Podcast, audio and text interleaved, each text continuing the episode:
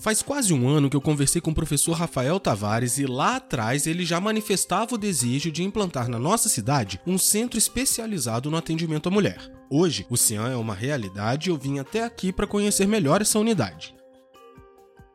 Franklin, primeiro é com muita felicidade que a gente volta depois de um ano de uma política pública que vai ficar para as mulheres em Valença. Você ter uma ideia, CEANs igual a esse no estado do Rio de Janeiro são 18 e na nossa região são apenas 4. Na outra vez que a gente conversou, a gente ia conseguir emenda de Brasília para estabelecer uma política pública. E hoje a gente já está com dois meses de funcionamento, com ela toda funcionando e sendo referência na nossa região. Para você ter uma ideia, no ano de 2022 foram 30 mulheres atendidas no ano inteiro no CREAS.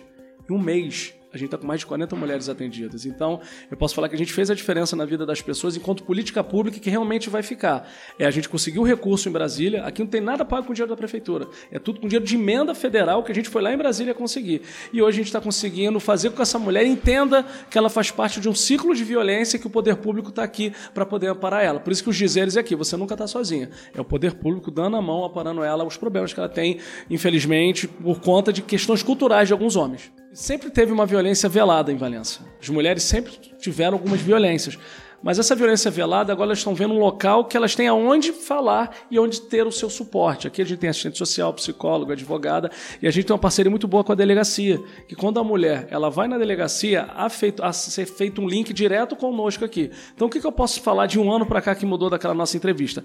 As mulheres hoje tem onde serem acolhidas aquelas que querem, mas a violência sempre ocorreu aqui em Valença. Isso é uma coisa que, infelizmente, é um dado real que a gente pode falar. Além do professor Rafael, eu também conversei com a coordenadora da unidade, Carolina Estivanin, que me contou detalhadamente o funcionamento da casa.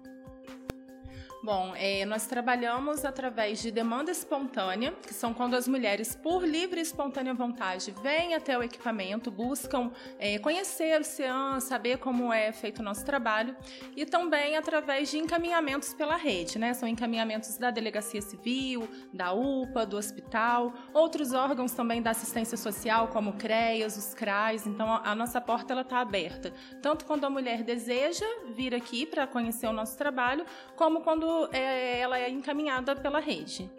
E quais são os principais serviços de atendimento que vocês têm aqui?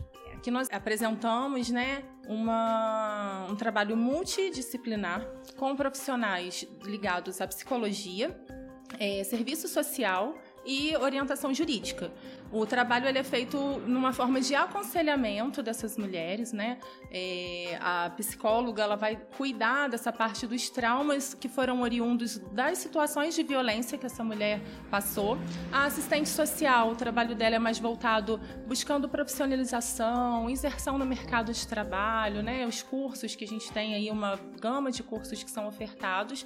É, e a orientadora jurídica ela faz encaminhamentos para a delegacia quando é necessário ir lá realizar algum exame, né? Como é, a gente tem essa questão da demanda espontânea, quando a mulher vem aqui por conta própria e ela se sente confortável, porque isso também não é uma obrigatoriedade quando ela se sente confortável em realizar um registro de ocorrência, se ela chegou porque sofreu uma violência física e precisa fazer um exame de corpo de delito, nós fazemos esse acompanhamento, nós levamos é, até o IML em Três Postos, levamos até a delegacia, isso tudo é feito dentro do trabalho da orientadora jurídica, né? faz o encaminhamento para a Defensoria Pública, se for necessário, é, da entrada com pedido de alimentos, com ação de divórcio, né?